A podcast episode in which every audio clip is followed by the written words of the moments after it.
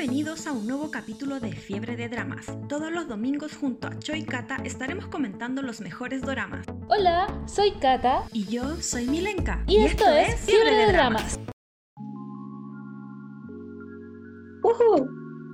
Hola, hola.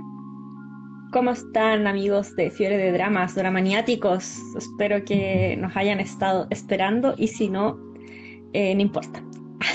Estamos acá. Estamos acá igual.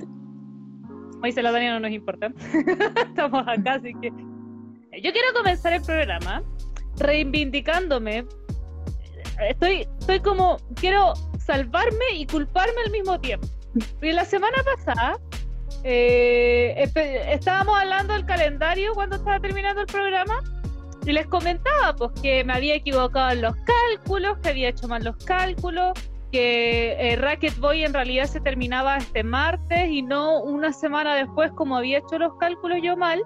Y era efectivamente, había sido así, se había sido así, porque de hecho yo le mandé un pantallazo a la Tania diciéndole, pucha, mira, me equivoqué, mira la fecha, está mal.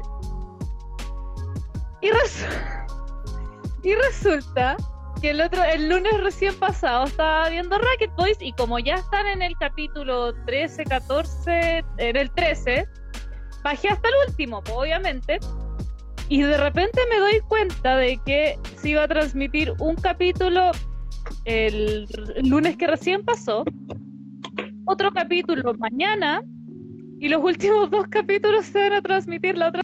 La Tania la semana pasada hizo el calendario de nuevo, lo dio vuelta, hizo los calendarios para los otros, para los meses que vienen, hizo todo bien. Y yo el lunes me entero algo que yo había rectificado y que al final mi, mal cálculo había sido bueno. Así que el calendario se mantiene. La, eh, la, próxima semana vamos a estar hablando de Girl From Nowhere y la siguiente vamos a estar hablando de Racket. Quiero reivindicarme y a la vez culparme. Pero no fue culpa mía al final. O sea, no, fue culpa de Netflix, de que va a transmitir un solo capítulo y no dos, los malditos y no hay no hay explicación. De hecho, hoy día puse Racket Boys en Google, en Google noticias y no, no explican qué pasó. Lo único que dicen que se va a transmitir ahora un episodio, se transmitió la semana pasada, que fue el 13, mañana se va a transmitir el 14 y la próxima semana se van a transmitir el 15 y el 16, lunes y martes. Y no, no sé, no sé. Nunca quizás por temas de rating, quizás. Eh, puede ser porque es, hay otro drama que no recuerdo en este momento cuál es, pero sí sé que es de la misma cadena que está venciendo así como de lejos a Racket Boys, porque Racket Boys es un, drama casi que para cabros chicos. lo amo. Me encanta hacer, me encanta Racket. Los chicos de Badminton es un drama maravilloso que cada vez que lo veo lo amo. No tengo nada que decir, pero yo creo que va por ahí. Yo creo que como decís tú, porque creo que hay otro que lo superó con dándole prioridad a ese, creo. Así que, bueno, en todo caso ustedes saben que nosotros les vamos a estar informando un día antes o el mismo día de qué drama vamos a estar hablando. Y también el calendario está en nuestro feed. Y si hay algún error lo vamos a cambiar apenas tengamos las fechas las fechas correctas. Después lo vamos a reivindicar si es necesario como ahora. Oh, tenemos la, Tania, bueno, en realidad el calendario está listo hasta diciembre. Estamos hasta el último día de diciembre y calendario. La Tania los tiene hechos hasta el 31 de octubre, pero igual puede haber modificaciones por ahí porque puede meterse algún drama de emisión entre medio. Lo que sí, yo me niego a mover nada hasta septiembre. Me niego, si se mete otro drama, lo meto después de septiembre. Y lo que me niego a mover también es eh, Zombie Detective o Detective Zombie, porque quiero quiero que lo hagamos el 31 de julio. De hecho, la puse ah, sí, que es la idea, es la idea. De hecho, por eso quedó en esa fecha, po. Sí, he movido muchos, muchos, muchos dramas y el único que me negaba a mover es ese. Entonces, y me niego rotundamente. O sea, puedo mover todos los dramas, pero no voy a mover Zombie Detective. Porque es pa, porque más encima justo cae domingo el 31 de octubre, entonces está perfecto para la fecha. Así que, Así que esa es mi ah. reivindicación de este domingo. Eso con respecto a, a nuestra calendarización de dramas. Y como ustedes saben, ya lo habíamos dicho. ¿Cómo? Netflix siempre nos caga la onda. Sí, yo no sé, no sé qué, trama Netflix con, con transmitir solamente un capítulo. Pero bueno. Eh, a lo que nos conlleva el programa del día de hoy, vamos a hablar de Beyond Evil, un drama del año 2021 que fue galardonado eh, como mejor actor y mejor drama en los premios eh, tipo Oscar de Corea. La Tania quedando como payasa cada día por medio, básicamente. Yo lo terminé la semana pasada y la Tania lo empezó la semana pasada y la Tania empezó el tiro con teoría. Ya, este fue. No, este fue. No, pero y después, no, pero parece que lo cambien, no, parece que ahora este. estuvo el 90% de las veces estuvo correcto. Y yo así mandándole el gatito así como Claro, y yo así como, pero, Cata, mira, me tinca que va a pasar esto, mira, pero, pero, Cata, Cata, en serio, mira, yo tengo esta teoría que este es el que, el, eh, el malo, después este se involucra, este lo hizo por error, y es como, en serio, Cata, yo debería de ser detective, debería de ser de la PDI. Y no, y llega el capítulo 11 y la Tania me dice, ya, al fin está resuelto, yo sabía que era él, y yo le digo, Tania, Quedan cinco capítulos. Le dije, para el 14 vaya a estar lista. Para el 14 déjate de hacer teoría. Ahí te dicen todo. Igual no estaba tan perdida, no estaba tan perdida. No. Sino que simplemente era, eran concordaba lo que las teorías que yo tenía concordaban demasiado bien porque el drama eh, igual es un poco predecible. Sin embargo, como que los coreanos tratan de darle la vuelta completa a lo que uno predice como para, para dejarte con las ganas y decirte como, ya, sí, está, eh, eh, tu lógica está de acuerdo, pero no es así. No es así porque te falta este, este eh, esta, esta información, no sé, este dato específico. Y, y, por esas cosas como que mi predicción no era 100% buena, real. De hecho, de hecho, solamente por eso la Tania estuvo en un 90% cierto, porque el capítulo 13 o 14 te muestran una información que obviamente no la habían mostrado antes y que básicamente es todo el drama. Porque al principio te dan como pistas de ya, parece que esta persona fue, pero no te muestran todo lo que pasó antes. Entonces te muestran solo un fragmento y como cuatro capítulos después te dicen, mira, esto pasó antes en realidad, así que tu teoría estaba bastante alejada de la realidad, mijito y te pasa todo el drama, todo el drama, porque hay cinco asesinos distintos de una persona. Entonces, pero vamos a lo que nos convoca antes de seguir dando spoilers que no son, o que sí son. Nunca lo sabrán. los premios se llaman eh, Beck Sun Arts Award y ganó como mejor actor nuestro protagonista que es Chin Ka Kyun y como mejor drama que lo pueden encontrar en Netflix como Beyond Evil y eh, también con el nombre de Freak o Monster. Son los otros dos nombres alternativos que tiene este drama, que es un thriller de suspenso eh, policíaco, drama. No me puedo acordar del nombre en español. Más allá del mal. En Muchas gracias, eso era. No me podía acordar. Y ojo, Ojo, este ya sí que es un dato sumamente importante. No tiene nada, nada, nada de romance. Nada. Nada. O sea, hay unas miraditas, hay unas miraditas locas, pero no tiene, no, tiene romance. no me sirve. si quiero romance, no me sirve. Así que si usted quiere romance, no le sirve.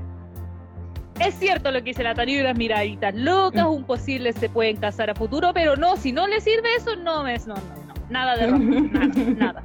Ni siquiera un pinche beso. A lo más hay un divorcio ahí de un par de hueones que estaba bien merecido ese ruso culiado, porque de verdad era... Pero bueno. Ni siquiera era ruso. Eh, claro, así como intento de rusos. Ya, pero vayamos desde de a poco expliquemos de qué es lo que se trata este drama. Ya, Villanos Evil, como bien dije anteriormente, es un, es drama policíaco de suspenso y trata sobre un asesino serial en la localidad de Manjan, que es un pueblo eh, alejado de, Corea que está en proceso de reurbanización. Entonces hay muchas casas antiguas, caminos de tierra, eh, muchos sitios aéreos, no hay cámaras. Entonces están muy atrasados ellos en temas de tecnología y de, urbanización. Muy precario. Claro, son muy precarios. Y acá hay una eh, estación de policías donde trabaja nuestro protagonista, que es Lee Don Chick, que eh, es un actorazo, es eh, un viejo sabroso. Y que aparte trabaja con un detective que llega desde Seúl eh, porque lo habían castigado, por decirlo así, y lo mandaron a un pueblo alejado. Como él es claro, en, de Camelia Blooms. Claro, una cosa así. Bueno, él es Han Jo-woon, que lo interpreta eh, Jeon Jin-yu, Jin-gu, que él es de, el de Hotel de Luna. Ya habíamos hablado de él, él es el protagonista en Hotel de Luna. Entonces, estos dos eh, detectives, que solamente son dos detectives, los demás son policía, eh, tienen un rango un poco más bajo eh, están directamente involucrados con el asesino serial que, se volvió a reactivar después de 10 años en la localidad de Manja. Y la primera vez fue cuando la hermana de Lidon Chick eh, desapareció. Desapareció y encontraron 10 dedos cercenados en la casa de él y eh, lo culparon a él de haber matado a su hermana estuvo eh, muchos años como eh, en proceso de investigación, después se fue del lugar de Manjang, después eh, se hizo policía y volvió como detective porque al final no lo pudieron encarcelar porque no habían pruebas fidedignas de que él había sido o de que no había sido. Además, uno de sus amigos testificó de que él había estado la noche de que falleció la hermana, habían estado juntos. Entonces, de hecho, esa testificación, si no me mm. equivoco, fue la clave para que se le declarara no culpable. Sí, eh, esa era la coartada. La coartada que tenía y él era el mejor amigo del Lidon Chick. Em, se llamaba... Eh, Cata, si me ayudas. Eh, eh no. Eh, de hecho, fue el único nombre al que no le presté mucha atención. Ya, pero, él, es que en realidad no es, tan irrelevante y de hecho me encantó su, su papel, su actuación. Sí, es muy bueno.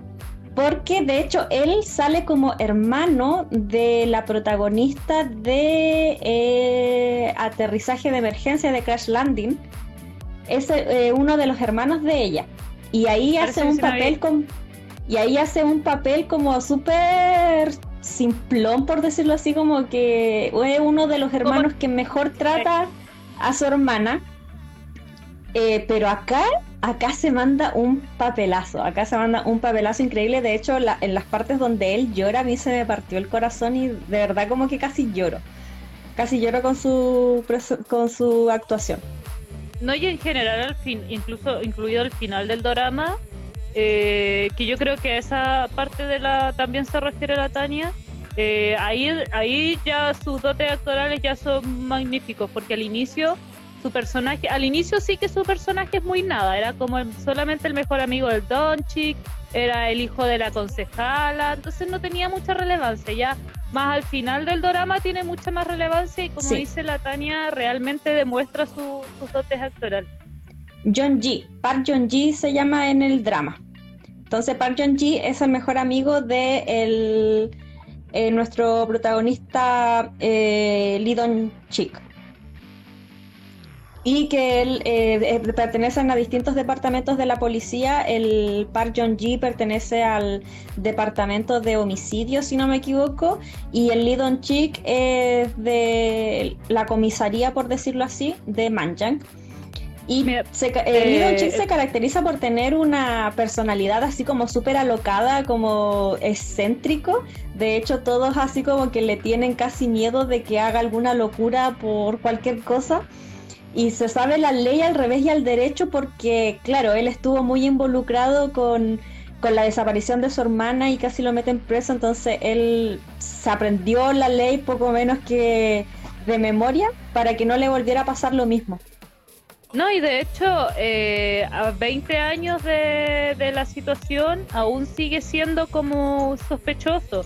Si bien se le declaró eh, no culpable por falta de pruebas, hay mucha gente que no lo cree realmente. como que no, él sigue siendo el asesino para muchas personas. Claro, Pero solo de la, la hermana, independiente de que hubieran crímenes similares, solo de la hermana. Sí, y ese crimen ocurrió 20 años y él vuelve después de 20 años a la localidad de Manchan ya cuando él tiene cuarenta y tantos. Y efectivamente toda la, población del lugar donde él vivió toda su vida eh, lo estigmatiza, lo estigmatiza y cualquier cosa que pasa es como, ah, ya, él es el culpable porque eh, te culparon de asesinato hace 20 años, entonces tú tenés que ser el culpable. Entonces como que cualquier cosa mala que pasara, él era el culpable. Y su personalidad era así como, ¿en serio yo soy el culpable? Mm, sí, como que recuerdo haber hecho eso. Y como que trataba, como que siempre le echaba sal a la herida, así como para, para que la gente más sospechara de él. Sí, pero era puro video, ya casi, ya era como, estaba tan acostumbrado que era como, ah, sí, sí, en realidad sí soy yo. Sí. lo que igual me gustó de este drama es que los personajes cuando jóvenes son muy parecidos, o sea, trataron de buscar personajes que se, se parecieran eh, en su adultez. Entonces sus personajes cuando jóvenes son muy parecidos a sus personajes ya adultos. Eso quería decir recién porque acabo de descubrir que el que hizo de, del, del, hijo de la concejala cuando era más joven no era él. Y lo acabo de descubrir porque el, el mm. cabro se parecía tanto que pensé que era mm. él y como que lo habían arreglado muy bien. Y no, lo acabo de descubrir, acabo de descubrir que no es él. No, yo sí, yo sí lo sabía. Eh, igual que el, el, Lee de joven es Lee Dong Hyun. Opa, Opa de, que lo vimos hace poco en el drama de Judas May. De hecho, yo le dije a la Tania, eh, porque bueno, yo lo empecé a ver como dos semanas antes de que lo empezara a ver la Tania, y no me acordaba, yo me acuerdo que la Tania me dijo las razones por las que quería mm. que lo viéramos, pero no me acordaba cuando le hablé, entonces yo le dije, ¿me pediste ver eh, Beyond Evil porque sale Lee Y me dijo, no, ¿estáis segura que sale? Y yo estaba, quería tomarle una foto y de repente la Tania me dice, bueno, sí, tenés razón y me manda un pantallazo del cast. Hola, Connie. Y me manda un pantallazo del cast y yo como, weona, me hiciste dudar de que era el weón que estoy viendo en pantalla. Sí, no. Y más encima, eh, le hicieron el mismo peinado, porque Dong Hyun tiene siempre el mismo peinado eh, partido a la mitad. Entonces, al, al Lee Dong Chick le hicieron también el mismo peinado partido a la mitad. Entonces, cuando hacían esos cameos como eh, retrocediendo así, se mostraban su juventud y adultez, eran muy iguales, eran muy iguales. Sí yo creo que eso, ese cast está muy bien hecho, el de los, comparar los jóvenes con los de futuro. 10 de 10. Claro. Y bueno, como todo caso policial, eh, estos dos protagonistas, el Lee Dong Chik con el eh, Yu Won, Jung Won, eh, se son parejas, son parejas dentro del, del, drama, o sea, no, no parejas amorosas, sino que son compañeros. son compañeros y se llevan mal, pues se llevan mal porque el, el Jong Woon, yo creo que la mitad del drama es un insoportable, de hecho no, no me gustó para nada su actuación y yo creo que igual es buena su actuación para que lo llegues a odiar. Eh, es muy cabro chico, eh, tiene como, no tiene esa enfermedad que eh, tiene un, o sea, él dice que no, tiene esa enfermedad que no le gusta como tomar cosas ajenas y... Sí, misofobia, sí, misofobia, Ya, pero él dice que no lo tiene, simplemente como que no le gusta probar cosas nuevas y no le gusta como tomar algo que ya fue agarrado por otra persona, como que Eh, y aparte todos los casos como que él eh, llevaba la batuta, así como que él tenía siempre toda la razón y todo se tenía que hacer eh, como él decía. Entonces la mitad del drama es un insoportable. Cabe destacar que el, personaje es hijo del subcomisario, no, de, no es del subcomisario, sí, se parece que es del subcomisario. Es como de un hueón importante de Seúl sí, que estaba postulando para ser comisario regional, algo así. Exacto, exacto. Entonces el weón fue básicamente malcriado y fue criado bajo y fue estudió policía, obviamente para su papá y tratando de destacar siempre. Entonces, eh, como al ser hijo de comisario, esto ya es una suposición mía más que nada, pero no creo que esté alejado de la realidad. Al ser hijo del subcomisario, como que tiene esa actitud media altanera, probablemente en todos lados siempre lo trataban como el hijo de, entonces eh, es muy altanero su personaje. Sí. Eh, superintendente de la Policía Nacional, ese era el cargo del papá. Eso, superintendente, no subcomisario. Estamos hablando de Beyond Evil. Que la Connie pregunta de qué drama estamos hablando. Ah, que a mí se me quedó pegado el chat Ahí sí. Ah, ya, no. Estamos hablando de Billion Evil, que se estrenó a inicios de este año, pero Netflix se estrenó el 15 de junio, Como siempre, Netflix Latinoamérica dejándonos atrás por ser tercer mundo. Claro, y entonces el Jung Won, eh, como había estado involucrado en un, en un caso de una prostituta, eh, él la usó como chivo expiatorio para poder eh, averiguar quién era el asesino en serie que estaba matando gente en Manjan, que era el que cortaba los dedos, la, punta de los dedos de las dos manos. Y él le dio su número privado a esta tipa y la tipa cuando se sintiera en peligro le tenía que marcar uno eh, para saber que era el tipo el, el culpable. Y obviamente el el John Woo no alcanza a contestar y cuando ya alcanza a ver el mensaje ya es demasiado tarde, entonces a él lo culpan de eh, investigar por su cuenta y no seguir los protocolos. Eso, eso. ¿No era obstruir la, la, investigación o también? No. Ah, ya. No, no era obstruir la investigación, simplemente era eh, hacerlo eh, a escondidas, era investigar el caso a escondidas. Ya, como de forma ilegal, ya sí. Claro. Entonces, por ese caso, por no acatar las reglas, eh, lo mandan suspendido y se va a trabajar a... O sea, se suponía que lo iban a suspender, pero como era hijito papá, no lo suspendieron y el papá lo mandó lejos a Manchan para como para que se olvidaran del caso. Pero este tipo no, se quedó conforme, no se quedó conforme porque le picaba el bichito, eh, el bichito de saber de quién era el culpable y empezó a investigar porque él ya había investigado anteriormente al Lidon Chick y eh, decía que él era el culpable y que lo iba a atrapar y que lo iba a meter preso y todo el rato, todo el rato así como te voy a atrapar, te voy a atrapar, tú eres el culpable y, y espérate a que hagáis algo mal porque yo voy a estar ahí pendiente. Es así insoportable todo el rato. Entonces eh, también le convenía irse a Manjan, donde estaba este tipo, entonces eh, para poder vigilarlo más de cerca, para poder vigilar más de cerca a Lidon Chick.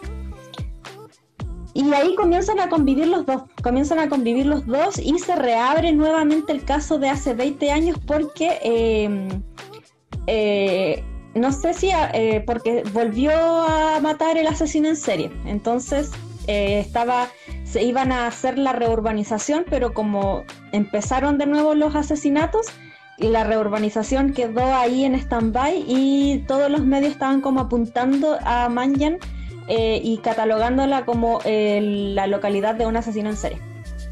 Eh, se iba a hacer, no, o sea, dijiste bien, porque se volvió a ver un asesinato que de hecho casi me mandó un tremendo spoiler, menos mal que estaba hablando tú. Se volvió, pero había vuelto a renacer el tema porque iban a hacer una película del caso, del asesino. Iban a hacer como una película. Entonces estaban todos enojados porque decían, pucha, eh, vamos a reurbanizar la cuestión y nos vienen de nuevo a meter la ciudad porque van a hacer una película de esto. Entonces estaban como medio enojados por eso. Claro. Y en este tema de la reurbanización hay tres tipos súper importantes metidos, que es la concejala, eh, el, eh, un, tipo, la concejala o el tipo que se creía ruso porque vivió en los suburbios de Corea donde vivían muchos rusos, entonces tenía vocabulario, o sea, hablaba un poco ruso, pero no a la perfección. Me encanta cuando la ex esposa dice, acaba de decir no sé qué cuestión. Ah, no, está enojado. ¿Cómo sabes? Porque cuando está enojado se pone a maldecir en ruso. Y el otro que está involucrado es el Hanky Wan, que es el papá de, de Jong-un, del detective, eh, que es el superintendente de policía nacional, y entre ellos tres son como los el trío eh, malvado, por decirlo Maravilla. y en esta urbanización había mucho, mucho, mucho dinero en juego, porque el, el pseudo ruso era el dueño de la constructora, mm. iba a hacer la utilización y la concejala era la que estaba promoviendo la urbanización y era, bueno, para la gente del pueblo de por sí la urbanización era buena porque como dice la Tania, era un pueblo súper, es un pueblo, bueno, era un pueblo súper precario, súper chiquitito, con viviendas muy antiguas, pero además eh, estaba en juego la, la, la, imagen de la concejala que era la que estaba proponiendo esta reurbanización. Porque ella quería ser alcaldesa. Eso, eso. Se quería postular para alcaldesa. Exacto. Entonces era, era, era todo un tema económico finalmente la, la, reurbanización y que finalmente hizo que se movieran muchas cosas dentro de la, de la, del pueblo. En general se, se dieron varias, eh, se dieron varias situaciones gracias a, a este tema de la reurbanización, tanto hace 20 años como en la actualidad, porque eh, desde hace, 20, años que se quería hacer. Claro, y como hubo estos asesinatos, lo dejaron stand-by y ahora cuando nuevamente la gente se había olvidado de esto y de nuevo iban a hacer el tema de la reurbanización, sale esto de que iban a hacer una, una película. Exacto, exacto. Entonces estaban súper enojados por esa cuestión porque le estaba trayendo muy mala fama al pueblo. Si al final fueron muchos asesinatos, muchos, fueron seis o siete que se realizaron bajo el mismo asesino, o por lo menos bajo las mismas condiciones, pero creo que eran, eh, a excepción de uno, creo que eran todos bajo la mano del mismo gallo, si no me equivoco. Sí. Mm. Estoy buscando el tipo, eh, el que, el enfermito. Ah, era residente, eh, propietario del mini market, no. Eh, sí, propietario del mini market parece que era, era Kang Jinmok, Jinmok, sí. Jinmok. Jinmok, sí. sí. Ya, igual esta tiene, eh, mientras nos van contando eh, quién es el asesino, de una eh, de la hermana, quién es el real asesino de la hermana de Lidon Chick. Hay otro asesinato de por medio que es el que lleva a abrir de nuevo el caso del asesinato de los asesinatos en serie. También nos van contando como la vida personal de, de los personajes y cómo llegaron a, ser lo que son hoy en día. Y el Lidon Chick la pasó súper mal después de que lo habían culpado eh, eh, del asesinato de su hermana. Él después se fue a hacer el servicio militar, se fue de, la ciudad y después se metió a la policía. Y eh, los papás del Lidon Chick se quedaron en el pueblo. El papá murió esperando a su hija y murió congelado parte el alma de esa parte, lo encuentra la mamá y la mamá... Porque, em, porque ojo que la, el cuerpo de la hermana nunca se encuentra, mm. nunca, nunca, nunca, nunca encuentran el cuerpo de la hermana, encuentran muchas personas, pero el cuerpo de la hermana fue, es lo último que encuentran. Sí. Y después como la mamá encuentra el cuerpo de, su esposo, queda en shock y, y no queda como ida, y la meten a un asilo de ancianos eh, porque no, no habla, no habla, queda, queda en shock y, y pasa el resto de su vida ahí al cuidado de em, el que dijo la Cata anteriormente, el Monchuk, el Jim Mock. Es, no, Jim... el Jim Mock, porque Jim Mock se, se crió con Lee Don Chick como hermanos desde chicos. Y él, el Jim Mock, tenía una hija, una hija adolescente. Y esa hija adolescente estaba, pero eh, casi que enamorada del Lidon Chick y le guardaba en su teléfono como amor eterno, mi amor eterno, una cuestión así.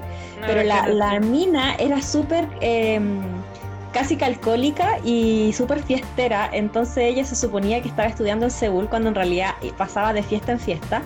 Y el, el Chick Mock se preocupaba caleta, se preocupaba mucho por, por su hija y siempre decía, no, si debe de estar estudiando. Y el Lidon Chick así como, eh, esta tipa no está, no está estudiando y, y la, la, va a buscar. La va a buscar para traerla de vuelta a Manjang eh, y que se quede tranquila de una vez por todas y la encuentra eh, ebria total, desmayada en una disco y la va y la lleva a la estación de policías como para que pase la resaca. Y cuando ella ya se pasó la, la, resaca, ella se escapa de ahí de la estación de policías y se va a su casa en medio de la noche, donde no habían cámaras por un sitio areazo. Eh, em, y uno de los amigos de, del Lidon Chick aparece como para llevársela, como para encaminarla así, pero aparece también otro tipo que trabaja en la policía que estaba enamorado de ella y como que la, la estalquea. Y en vista que ve que se va con el otro amigo del Lidon Chick, eh, él se va. Él se va y la cosa es que la mina nunca llega a la... O sea, llega a la casa. Llega a la casa, el Monchick dice que sí llega a la casa, que está durmiendo y toda la cuestión, pero al otro día la mina ya no está en la casa ya no está en la casa y se eh, crea una alerta de desaparición por esta, por esta cabra. Y ahí se reabre el caso del asesino en serie porque después, dos o tres días después, se encuentran los dedos de ella eh, cercenados eh, afuera de la casa de, su papá. Y el Lidon Chique es el que los encuentra y se pone a llorar y, ahí empieza a reabrirse el caso. Exacto. Es es un drama que gira en torno a, encontrar al asesino y a descubrir qué pasó realmente con la hermana de Don Chick finalmente, porque la hermana de Don Chick es un caso aparte, entre comillas un caso aparte, porque efectivamente se encuentran sus dedos, efectivamente tiene el modus operandi del asesino en serie, pero hay todo un mundo detrás del asesinato de la hermana de Don Chick, entonces el drama se divide como en esas dos aristas finalmente, mm. como el, el, asesino al serie y el caso de la hermana de Donchik. Y que finalmente se resuelva que Donchik en realidad nunca fue el asesino de su hermana. Claro, y que al final el asesino de la, de la hermana tuvo como cinco involucrados. Era como, era como ir escalando así hasta llegar al boss en un videojuego. Sí, así, es el, así es el drama. Era como que, no sé, eh, uno, uno le, le, quebró eh, las piernas, eh, el otro el otro la subió al auto, el otro le cortó los dedos, el otro la enterró. Entonces era como que la, la, la, hermana del Lidon Chip pasa por, por miles de, de, y, y, para que después la encontraran en, en un lugar súper... que nadie se lo esperaba. Un lugar súper inesperado.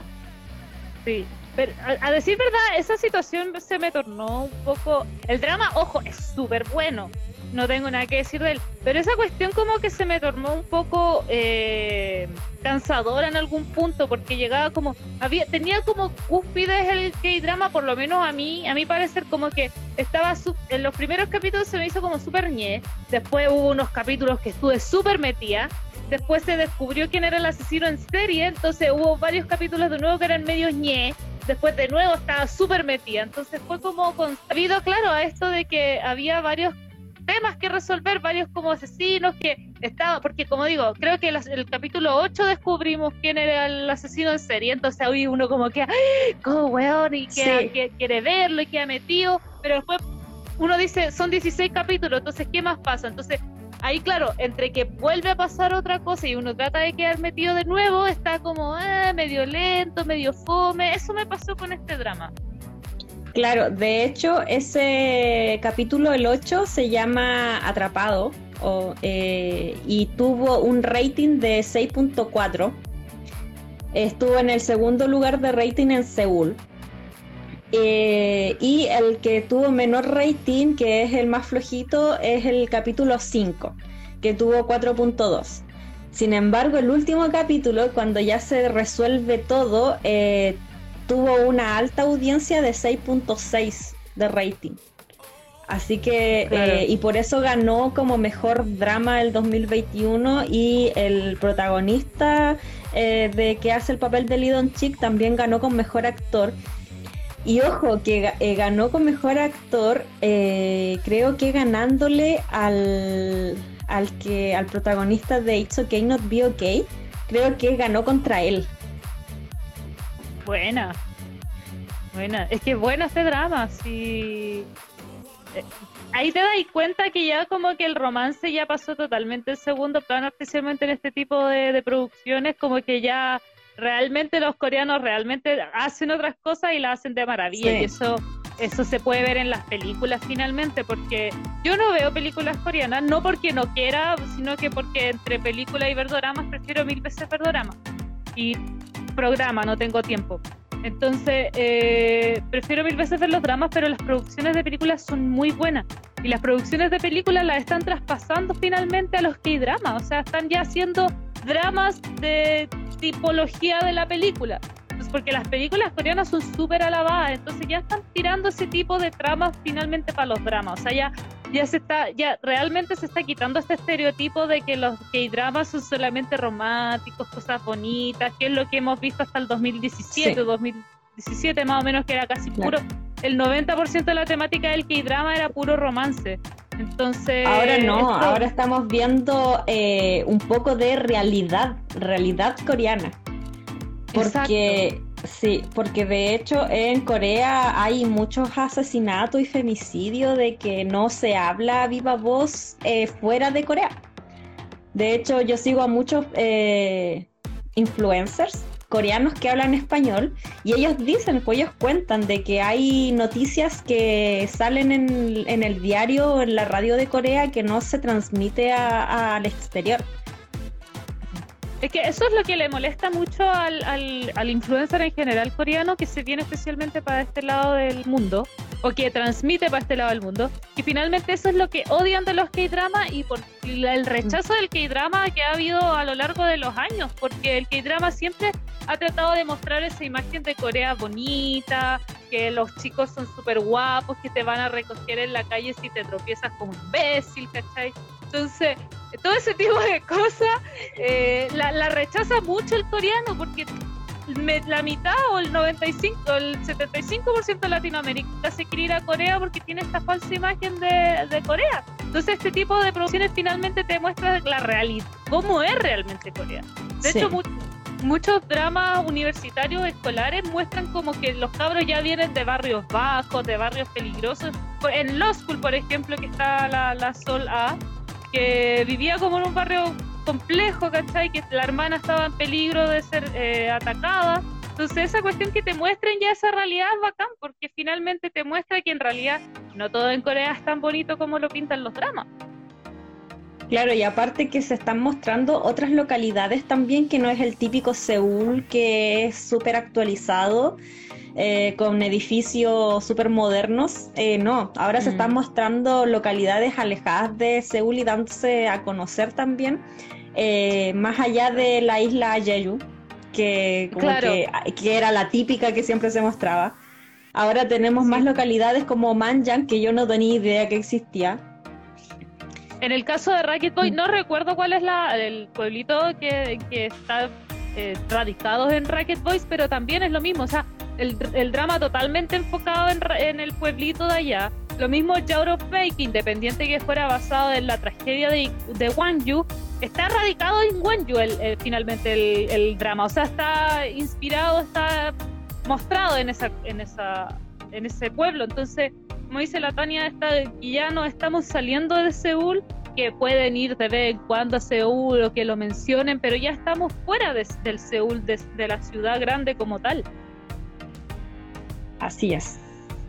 No, y aparte que igual este drama te hace pensar mucho. De hecho, yo, eh, yo estuve todo el rato pendiente y viendo cada detalle y gracias a esos detalles como que pude hacer mis propias conclusiones y, y no obstante eh, se, me escapaba, se me escapaban muchas cosas porque eh, hay muchos detalles, hay muchos detalles y mucha gente involucrada, hay muchas em, también situaciones. situaciones, situaciones claves, intenciones de los mismos personajes que son algo súper importante dentro de, la trama. Y todos son culpables. Eso también es lo que, lo que más te hace dudar cuando quieres. Ay, pero es que si digo que él es el culpable, va a aparecer otro y me va a arruinar la película. Porque allá todos son sospechosos y todos se sospechan de, de todos. Y que finalmente fue lo que le pasó a la Tania, porque la Tania en el episodio, yo le pregunto en qué episodio va y mm. cuando me dice ya, así como yo sabía que era él y que era esa mi teoría, y le pregunto en qué episodio va y en el 11. Y yo le digo, Tania, quedan cinco capítulos, porque, claro, obviamente no le iba a decir así como, mm. Tania, hay otra persona que en realidad está involucrada, pero era como, no, no estaba totalmente cierto. O sea, sí estaba en lo cierto, pero pero falta más información. Pero faltaba la, la, pieza, le faltaba la última pieza. Tenía la... Ni siquiera era una cuestión que podíais como deducirlo, sino que en realidad no te habían dicho nada, no te lo habían mencionado, no te lo habían mostrado, no había cómo saber esa cuestión. Sí, no, y aparte que hay un papel de un personaje eh, en específico que o sea, hay dos personajes que se fían mucho de su apariencia. Ellos se muestran eh, ante la sociedad, uno como eh, un empresario cojo, y que supe que, que, que anda sonriéndole a, la vida y que trata de, caerle bien, a todos. Y por otro lado, eh, hay otro personaje que se hace como eh, el tartamudo. Se hace el tartamudo y que es súper introvertido, pero la realidad de ambos personajes es completamente lo contrario entonces también juega mucho con estas dobles personalidades de los personajes. Y eso es algo que igual me gustó mucho de este drama porque también te confunde. Al principio, claro, te muestran esta apariencia de que ya no creo que él sea el culpable porque no, o sea, míralo, míralo, como que no tiene pinta. Pero después, a medida que va pasando la historia, de ahí se te cambia completamente la película cuando ves las verdaderas intenciones de estos personajes. Algo, algo que igual era uno de mis sospechosos, era uno de mis sospechosos, yo le dije a la Katy, o sea, a la Katy, pues, a la Cata, te cambié el nombre. Detalles, detalles. Le dije a la Cata, es como, mira, tengo estos sospechosos. Y le empecé a nombrar, que eran como tres. Y me voy a esperar a que siga el drama para, para ir descartándolos. Pero estos son mis sospechosos. Y así, pues, y así se fueron descartando y tenía alguna, alguna razón yo por ahí. De hecho, cuando la Tania me dice eso, yo le digo, anda contándome todas sus, tus teorías. Solamente quería burlarme de ella internamente. Eh, pero yo le, le, dije, mándame todas tus teorías. Quiero, quiero ir leyendo tus teorías. Yo no te voy a decir nada, le dije, pero quiero ir leyendo tus teorías. Porque yo conozco a la Tania y yo sabía que la Tania iba a empezar ya, es este. Y yo sabía que la Tania iba a tener mm. razón, pero yo sabía que se iba a caer en el último. Yo sabía que se iba a confiar con el último y que no iba, iba a decir ya no hay nada más y iba a confiarse y no, no iba a haber nada más hasta, hasta el último en el que te dicen literalmente que fue X persona. O sea, no es que no te, te tiran para sospechar, no, te dicen fue. Mm, Entonces yo dije, la Tania se va a confiar y yo sé que se va a confiar hasta el último momento. Y evidentemente fue así. Claro, de hecho yo averigüé, eh, de los que sí estaba 100% segura, era de dos personajes, el asesino en serie y el, eh, el tipo que eh, estuvo involucrado en el asesinato, pero de, no de una manera intencional, sino que por accidente. Entonces yo esos dos los, averigüé, o sea, yo les atiné y le dije a la, a la Cata, y, los otros dos que estaban involucrados en el asesinato, no se me pasó por la cabeza que podían haber sido ellos. Eh, como que eh, ahí fue completamente sorpresa.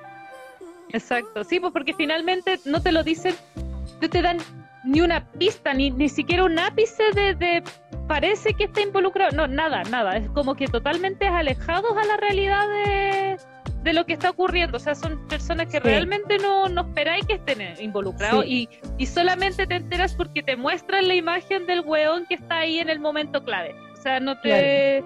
No, no hay ni una forma de que ni siquiera lo sospeches. No, y la manera en que avanza este drama es eh, contando la historia de manera cronológica, pero en el capítulo que sigue eh, se va hacia atrás y te empieza a contar de nuevo eh, de manera cronológica. Entonces como que cada vez que avanza, avanza uno, retrocede dos para después seguir avanzando. Y así vas completando la película completa. Es como el revés de Wendy Camilla Blooms, que ahí nos mostraban como el futuro y nos iban agregando un poquito de información. Aquí es lo mismo, pero al revés. Nos, nos mostraban un poco de información y después en el siguiente capítulo nos agregaban información de lo ya pasado. Era como lo mismo a la inversa, finalmente. Claro. Sí. Se parecen mucho estos dos dramas, se parecen bastante en una parte, en algún punto, en el tema de los asesinatos en serie, como que eh, en cómo se desarrolla, tienen harto parecido. Sí, lo de único hecho, por lo mismo los he comparado harto. Claro, lo único que cambia es, la, es el que no hay romance. Que eh, los protagonistas son un hombre y una mujer en Camelia Blooms y acá son dos detectives. Entonces, que igual tienen su relación de amor y odio eh, y que es muy chistosa porque los dos se preocupan por, por ambos, pero no, no se lo dicen. No, no se, no se lo dicen y es como, ay, como, no, yo no me voy a preocupar por ti. Pero come toda tu comida. Es, un spoiler. Es como una especie de spoiler, pero la evolución que tienen ellos dos en su relación es súper bonita es súper bonita, como dice la Tania, que finalmente como que se hacen los despreocupados, pero están súper preocupados el uno por el otro. Y es una evolución que se ha dado a lo largo del, trayecto de cómo resolvían el crimen y de cómo finalmente este detective que estaba seguro de que él era el asesino, finalmente se da cuenta de que no lo es y que entre los dos intentan atrapar al real asesino. Entonces esa evolución que tienen ambos es súper bella. Sí, sí, a mí me gustó porque después eh, el, el John Woon, después de la mitad del drama, eh, ya empiezas a amarlo. Pero la primera mitad del drama, del drama es, un insoportable. Pero ya después empieza a madurar, empieza a madurar y se nota demasiado, se nota demasiado en su cambio de, actitud, eh, en su cambio de pensamiento, en todo. De hecho, era muy impulsivo al inicio, desagradablemente impulsivo y después ya empieza a especial. De hecho, esa impulsividad lo llevó a, estar involucrado en el, caso de la, de la chica prostituta, solo por la impulsividad de querer estar como metido y atento a lo que estaba pasando. Y después, claro, empieza a evolucionar porque se da cuenta que aquí hay un, una maraja, maraja se dice, como el enreo, bueno, un enredo de cosas que en realidad tiene que ir desenredando finalmente y no puede hacerlo a su pinta, a su pinta descontrolada, a su pinta. Claro. Y no lo puede hacer eh, solo porque él trabajaba individual, trabajaba en solitario. Y también me gustó mucho el final, porque en el final se pasa en el futuro, en el año 2022, y, y tiene cierre a muchos personajes que no se ven, sino que simplemente como que te lo relata, te lo relata eh, en, texto, como a este personaje eh, le pasa tal cosa, a este personaje le pasa tal cosa, y después eh, ya al final se reúnen como todos los amigos de la, de la comisaría y a comer en el restaurante, en una carnicería que era carnicería restaurante y se reúnen a comer como siempre lo hacían eh, cada vez que pasaba algo, se reunían ahí. Mm. y de hecho como que tiene un cierre súper bonito y más encima al final sale el, el Lidon Chick eh, con una sonrisa y en un primer plano, así como diciendo, viejo sabroso, contigo vamos a ganar eh, el rating, gracias por existir, pero se da como toda la cámara así en su expresión de felicidad. No, pero es una, una sonrisa súper linda porque finalmente el Don Chick estuvo 20 años estigmatizado por un crimen que no cometió, que llegó a un punto en el que estaba tan chato de que lo culparan que como que él decía como que sí, sí fui yo, fui yo, mm. pero estaba notoriamente afectado por eso, o sea, al final le afectó mucho, literalmente le manchó los papeles. Si estuviera en Chile, por ejemplo, tendría el papel de antecedentes manchados porque, él, porque estuvo metido en un caso de asesinato independiente que saliera impune. Entonces, la sonrisa del final como que demuestra que realmente está feliz de que se logró resolver todo y que él mismo también sabe quién, por último, sabe quién, quién asesinó a su hermana y además encuentra el cuerpo, porque era una desesperación de 20 años de, no, saber qué pasó, no encontrarla y que todavía la seguían buscando porque eh, siempre todo lo cada vez que el cartel de si ves a esta chica por favor llámanos a tal número se caía él iba y lo volvía a colocar. Entonces el cartel estuvo más de 20 años allí puesto eh, tratando de buscar algún alguien que supiera dónde estuviese su hermana sí. Entonces esa sonrisa al final es gratificante como para el para el al que vio el drama. Iba a decir una estupidez, pero bueno, mejor decir el que vio el drama. Sí. Oye, hemos, sido bastante, bastante cautelosas con, con este drama. No hemos dicho ningún spoiler. Muchísimo. No, mira, hemos me parece mucho porque la que se mandó los spoilers generalmente eres tú. De hecho, lo que más me preocupaba era que empezara a relatar y que de repente dijera, y no, y este weón que te saltara ahí al capítulo 8, o sea, lo que más me preocupaba. Pero no, te, te, felicito, Tania. Ahí coloca los aplausos, coloca los aplausos.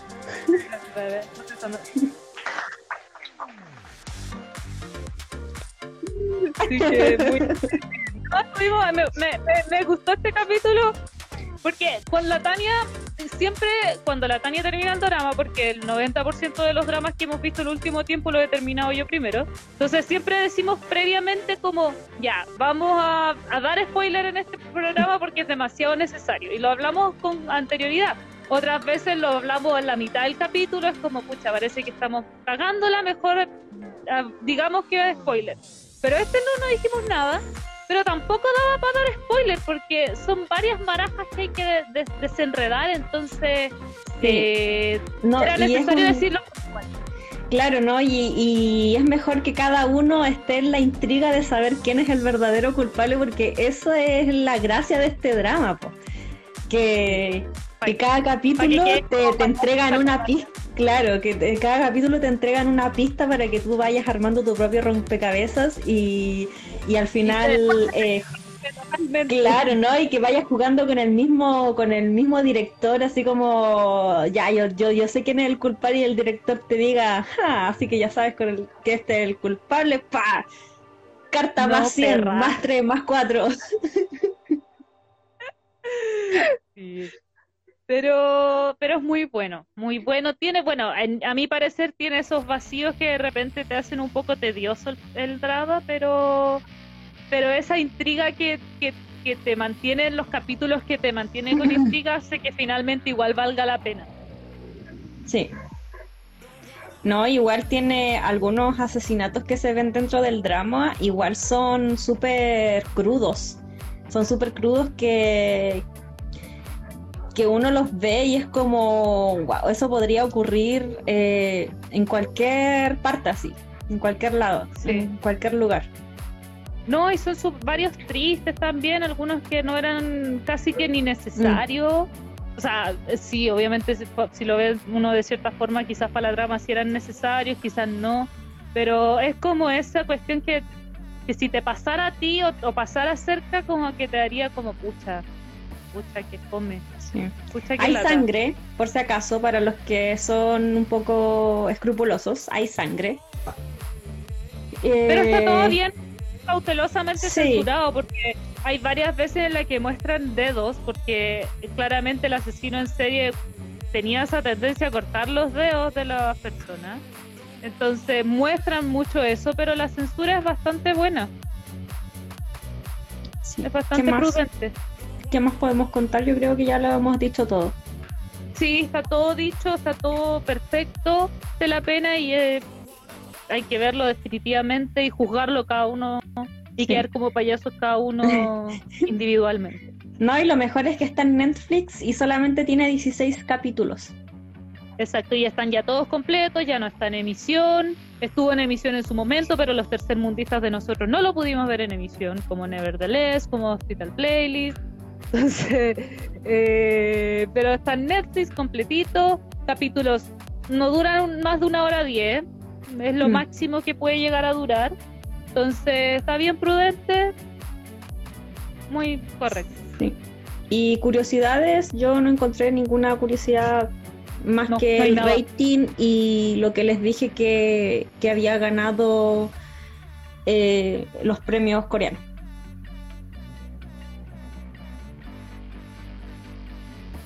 ¿Aló? Ah, ah, ya, perdón, es que me, enredé yo sola. Eh, sí, pues no, no hay ni una curiosidad casi.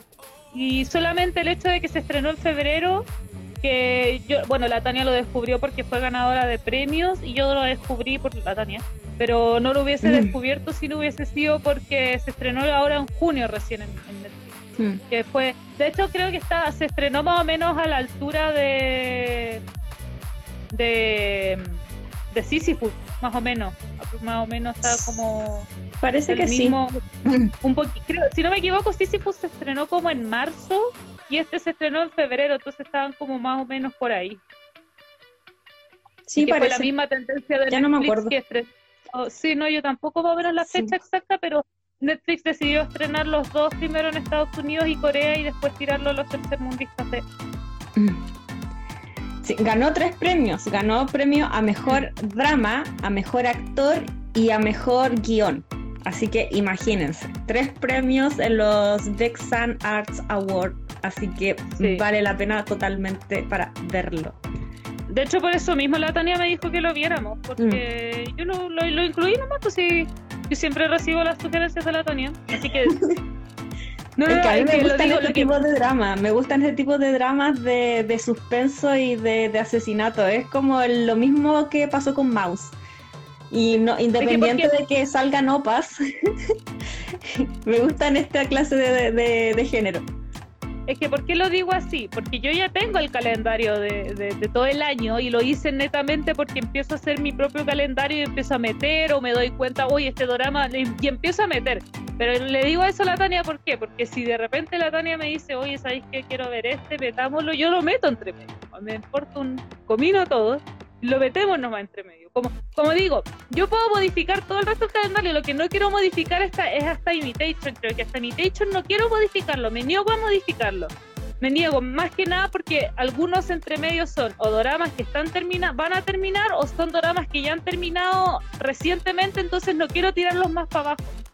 Pero desde Imitation para abajo da lo mismo porque son dramas que se terminaron de emitirse a principios de año Zombie Detectives del año pasado, entonces eh, con eso les digo todo, pero así que y, también si alguien de, nos comenta y nos sugiere, nosotros también lo podemos considerar y decir, oye, este se ve súper interesante, nos lo recomendaron y lo metemos nomás. Y para mí, por ejemplo, a mí personalmente lo importante es tener como claro qué vamos a hablar para yo poder irlo metiendo a mi, a mi lista de doramas que tengo que ver y lo mismo la Tania, porque la Tania lo ve durante la semana. Entonces, tener, lo que necesitamos es tener claro qué vamos a hablar la otra semana. Por lo menos la Tania necesita tener claro de qué va a hablar la otra semana. ¿Por qué? Porque ya lo ve la semana. Entonces, por ejemplo, cuando pasó esto de Racket Boys, que de repente como que ya íbamos a hablar de Racket Boys y de repente lo cambiaron, para mí también fue complicado porque yo tenía considerado que la, la, chica nueva la iba a terminar la siguiente semana, entonces tuve que modificar todo para terminarlo esta semana. Y lo mismo la Tania, porque menos mal que yo me di cuenta el, mismo día, porque si no la Tania terminaba Billion Evil y empezaba a ver Racket Boys, y después se quedaba a la mitad del camino y tenía que empezar eh, la chica nueva. Hay, hay algo que quisiera recalcar que se me olvidó, eh, la banda sonora la banda sonora del drama es demasiado hermosa, sobre todo los, eh, la guitarra acústica de algunas escenas, ese rasgueo de guitarra acústica en algunas escenas es, demasiado hermosa. A mí me, se me engrifaba la piel al escucharla. Eso era lo que quería recalcar, la banda sonora. Está muy bien hecha. Ese tipo, Oye, la, banda sonora de, de Dom at Your Service, que la estoy viendo ya hoy en el capítulo 13, creo, también es maravillosa. 10 de 10, así que están buenas las bandas sonoras también este último tiempo de los dramas. Están súper interesantes. Y en Imitation, uh, maravilloso. Que se termina. Se termina esta semana Imitation. ¿Sabes qué? Imitation es un drama que me recomendó una chica que conocí gracias al programa y sabéis que de verdad es maravilloso. Me, encantó. Yo creo que Imitation va a estar dentro de mi top de dramas favoritos de este año, lejos. La verdad, 10 de 10. A final de año vamos a hacer nuestro top 5 kata. Es que eh, era mi sugerencia, ¿te acordás que yo te dije, tengo una sugerencia para el último capítulo del año? Mi sugerencia es que no hablemos de dramas, sino que hagamos como un resumen del año. Me tinca, me tinca. Ya, así que eso ha sido nuestro programa de hoy, ya lo hemos dicho todo y sin spoiler, eh, me contuve, me contuve, chiquillos. Esa es la parte más importante, que no hay spoiler. Y si hay, es muy leve y avisado. Sí, de hecho como que ni siquiera, ni siquiera afecta en la trama. Como el mini, el micro de spoiler que, que dimos, ni siquiera afecta como mucho en la trama. Así que muchas gracias de nuevo por sintonizarnos como cada domingo a las 8 de la noche por Facebook e Instagram aquí en un nuevo capítulo de Fiebre de Drama junto a la Checata, junto a Milenka. Así que eh, se agradece eh, su sintonía y nada, nos vemos el próximo domingo. A las personas que nos escuchan por formato podcast, ya sea por Spotify, Apple Podcasts, iVoox y todas las plataformas de podcast que hay, también se les agradece mucho su sintonía. Hemos subido harto los números el último tiempo, así que de verdad estamos súper agradecidos de todas las personas que nos escuchan. Recuerden que la próxima semana vamos a estar hablando de Girl from Nowhere o La Chica Nueva, un drama tailandés tailandés o taiwán, no, tailandés, sí, tailandés, estoy casi segura. Sí, tailandés, así que esta es nuestra primera incursión a un drama no coreano, si no me equivoco. Por lo menos va a haber más, va a haber más. Sí, pero esta, si no me equivoco, dentro de Fiebre de Dramas, sí. Sí, dentro de Fiebre de Dramas, sí, porque yo me he visto mm. varios programas, varios dramas de otros países, pero dentro de Fiebre de Dramas va a ser nuestra primera incursión a un drama no coreano, que siempre ha sido nuestra intención, pero es que los coreanos son maravillosos, no podemos dejar de verlo. Y, obviamente Fiebre de Dramas nace porque por, dramas coreanos, así que pero es nuestra primera incursión en un drama no coreano, así que ojalá que no se lo pierdan. Un drama que tiene dos temporadas, la segunda salió este año, así que eh, se viene interesante porque es un drama bien interesante. Y eso, sí. recuerden compartir el podcast. Es una temática bastante adulta. Eh, mm y como son los dramas tailandeses sin tabúes. Eso es lo que me gusta a mí mm. de los dramas tailandeses. Sí, no, se sale totalmente de lo que ya hemos estado acostumbrados a hablar, porque ojo, todo lo que nosotros decimos de que nos salimos de, que no, no estamos fuera de lo normal y todo eso de fuera de lo normal de lo que nosotros nos referimos siempre es dentro del programa, no de la realidad coreana, de, no, todo dentro del, del ámbito del programa, así que para que no no piensen que tenemos una mente lo suficientemente cerrada como para creer que en Corea no hablan, no, es solamente dentro del programa.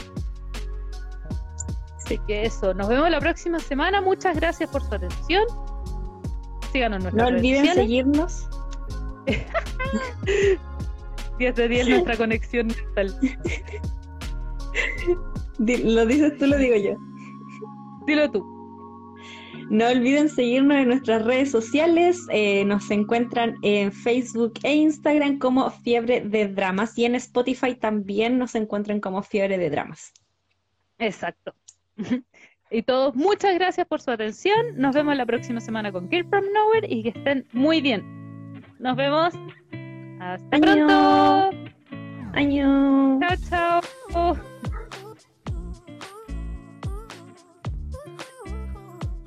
Por escucharnos una vez más y te dejamos invitado a ver nuestro programa en vivo por el Facebook de Fiebre de Dramas todos los domingos. ¡Hasta la próxima!